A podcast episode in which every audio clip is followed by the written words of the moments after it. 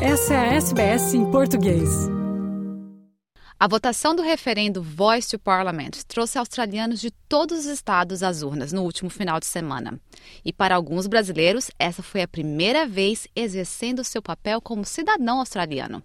A gente conversa agora com Gabriel Perpétuo, que conta um pouco de como foi sua experiência exercendo seu dever cívico pela primeira vez aqui na Austrália. Olá, Gabriel, prazer em ter você aqui com a gente. Olá, o prazer é todo meu. Obrigado, gente, por me convidar. Gabriel, então conta um pouquinho pra gente como foi essa experiência de votar pela primeira vez como cidadão australiano e como que era, como que foi o clima lá no dia da votação aqui. Então, foi bastante interessante para mim, foi bem diferente do que eu estou acostumado a ver no Brasil. O clima estava super tranquilo, não tinha ninguém fazendo propaganda ou tentando influenciar o seu voto estava um clima super harmônico, assim, bem de família mesmo. Eu me sentia até que eu estava numa fila para fazer um serviço qualquer do meu dia a dia. Não tinha carro de som, nem santinho espalhado? Não, não tinha nada, não tinha panfleto, não tinha nada. Para mim, assim, foi um choque, assim. Foi uma coisa bem diferente do que eu, do que eu estou acostumado a ver no Brasil. E você conseguiu a sua cidadania recentemente, né? Quando que foi? Foi em... A minha cerimônia foi em julho foi bem recente, tem três meses mais ou menos.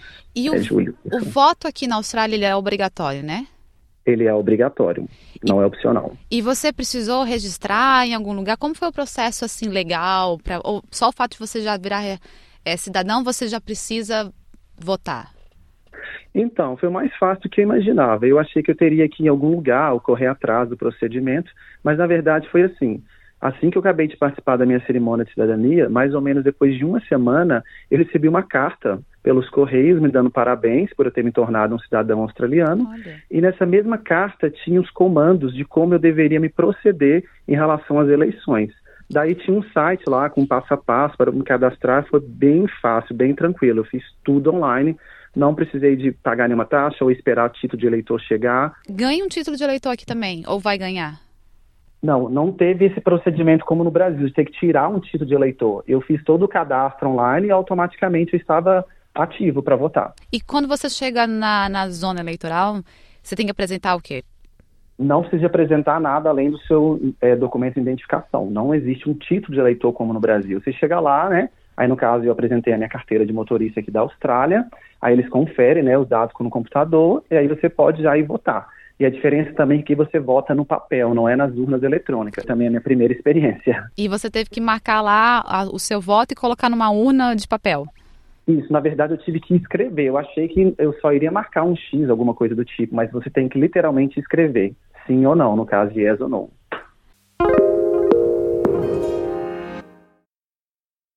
This is your invitation to the intersection of versatility and design. The kind of experience you can only find in a Lexus SUV. A feeling this empowering is invite only. Fortunately, you're invited. Experience the versatility of the complete line of Lexus SUVs and some of the best offers of the year on select models at the Invitation to Lexus sales event, now through April 1st. Experience amazing at your Lexus dealer. Nossa, bem diferente mesmo. E, Gabriel, baseado no que a gente conversou antes, você é uma pessoa que votou consciente. Você sabe o, voto que você teve e o processo que você. e por que, que você votou nisso. Como que foi para você entender? Porque né, é, um, é um tema sensível aqui na Austrália.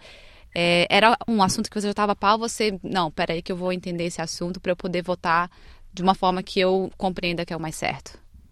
Não, na verdade, eu fui pego até de surpresa, porque eu nunca participei de uma eleição que você não vote para um candidato político e sim para uma causa, né?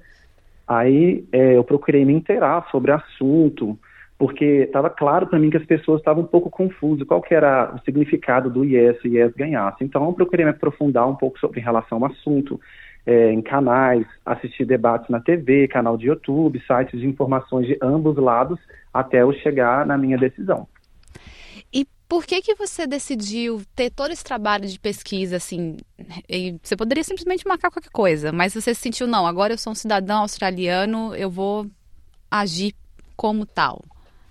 Exatamente. Assim como me sentia dessa forma também no Brasil, que era um dever e deveria ser feito corretamente, eu tive a mesma posição aqui na Austrália, né? Eu conversei com meu partner que é australiano e eles levam isso aqui muito a sério E eu também levo, levo, levo, isso muito a sério, tanto no Brasil quanto aqui na Austrália. Então, eu decidi realmente me inteirar para ter certeza que eu estava tomando a decisão correta. Eu não iria votar só por votar, eu queria fazer o meu dever como cidadão australiano.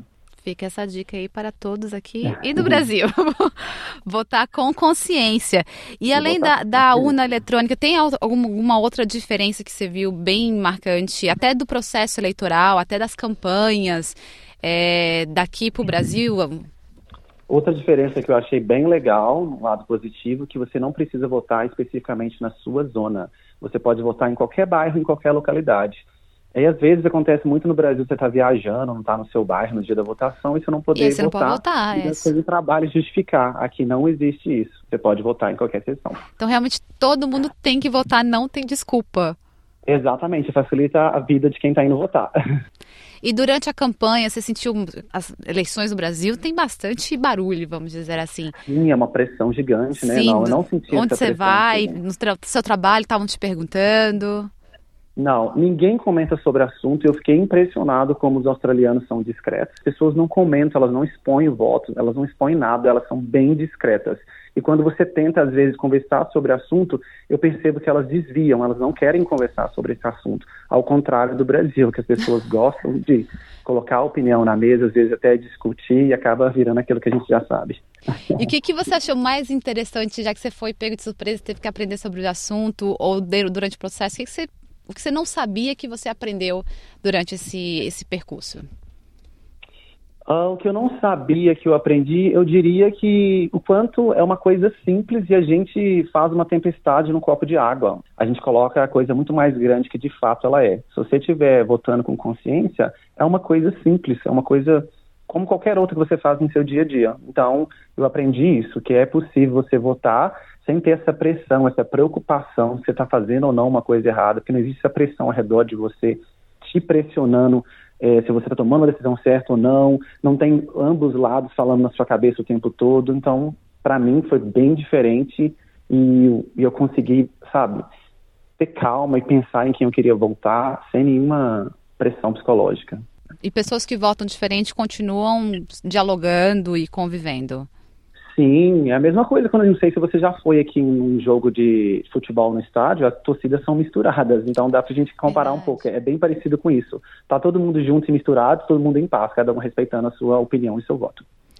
Muito legal, muito obrigada, Gabriel Perpétuo. Imagina. Esse foi Gabriel Perpétuo, pessoal. E se você tiver mais sugestões de histórias que gostaria de escutar ou informações sobre a Austrália que você gostaria de saber, é só enviar sua mensagem nas nossas redes sociais, SBS Português, no Facebook e Instagram. Até mais.